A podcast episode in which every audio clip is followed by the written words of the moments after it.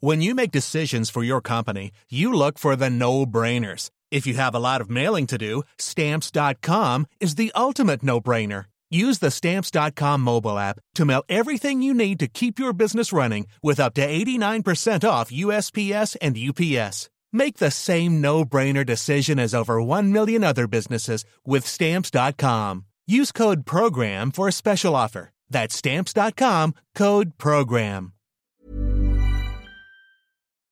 Dear listeners, good morning and welcome to Comme d'Archi, the podcast that opens the doors to the fascinating world of architecture. For newcomers, let me introduce myself.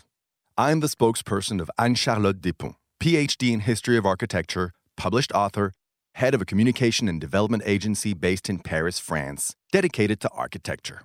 Let's meet every week to discuss culture and architecture with specialists and learn how to look at projects through a context and diversity lens.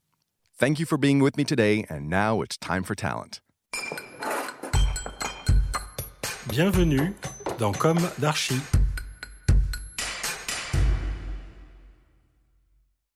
Hi, everybody. Hi, Antonio Lazo. Hello. Hello. Thank you for being here today. You are architect. In two, three sentences, could you describe your own office? Okay. Uh, thank you. It's my pleasure to be here. Uh, my office is a 15, 16 architects' office. We work in uh, mainly in uh, public commands in France. I mean, not private area, but uh, public area, and mainly in healthcare buildings, and mm, that touches psychiatric uh, clinics as uh, senior buildings, and uh, on another hand, we also work in some uh, In housing, housing housing architecture, some equipment. uh, equipment, public equipments in general. So 15 architects support us, Edouard Mure and myself. Um, we met, Edouard uh, and me, we met at, uh, At at uh. Architectural College, Yes. uh, School of Architecture in the, uh, in the 80s. We met uh, in the middle of our studies and we became friends at the time and we decided to continue working and exchanging together. So we did, and so we, we walked up uh, three decades maybe later, and we are still going on together, um, just uh, involved in the uh, architectural process means a lot for us. Now you will talk to us about your uh, production, mainly psychiatric project. Yeah. Uh, in France, you have uh, most of the time when you are a young architect arriving to the uh, market, you are, I mean, you are confronted to a sort of a specialization. The first time we won a public competition, it was a healthcare building. So even if we did other kind of equipments, we were most of the time invited to this kind of competitions, so health buildings. That's why in this uh, direction we developed a lot of um, psychiatric kind of uh, hospitals. We learned a lot about human being, studying that kind of project, and but in, in fact, conceiving all the steps of uh, conception process, I think that it's the same kind of uh, objective. I mean, it's the same reflection that we have to have concerning psychiatric discipline or other disciplines in life, because you cannot get inside the psychic problem to uh, conceive any space. You just play uh, your own role of an architect doing that. So um, for us, it's just a question of uh, quality promotion, you know, quality in all the sense of what architecture architecture can bring to you. I mean, um, the quality of a space, the visual relation from the outside to the inside, uh, the materiality, the uh, the dimensions of things. It's the same. We have the same thoughts concerning psychiatric environment or another environment. We could say the acoustic environment, the uh, natural light, the uh, view, the So the universe of a room in a psychiatric clinic or in a hospital is the same question. So maybe the security, you have to pay attention in security, you have to pay attention to security for the patient themselves, for the others too. We can't forget that it's about a life place before all. Mm-hmm. Mm.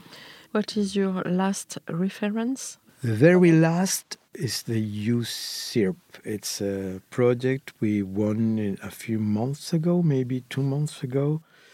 USIRP means in French I, I, very difficult patients, in some words.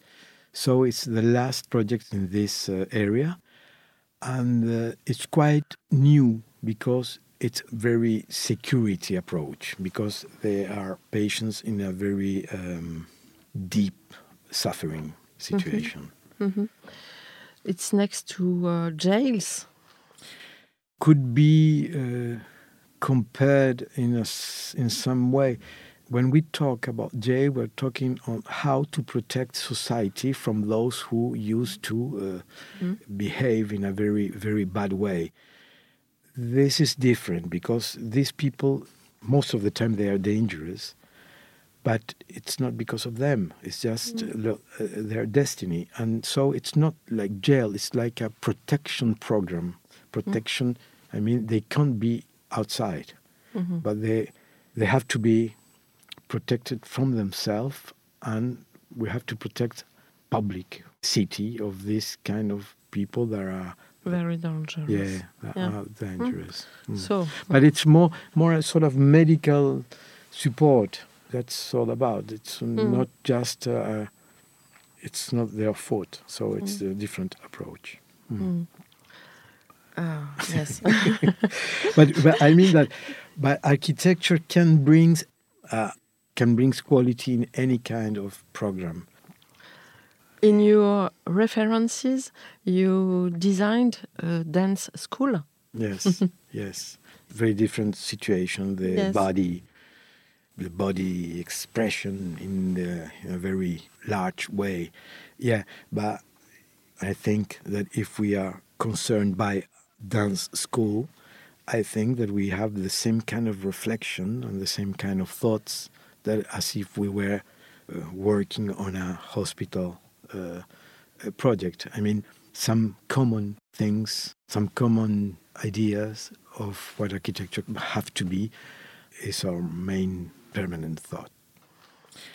Uh, In some way, uh, architecture in concerning a dance school, um, cultural building or a hospital building, I think that architecture has to compose the better place possible. So we will always think of quality in design to be simple, to live in or through, live through, natural light quality, the view quality. So the hmm. sense of architecture in any case is to promote quality, quality for every kind of living. Okay. Thank you very much Thanks to you. today. bye bye. Bye Take bye. care of you. yourself. Bye.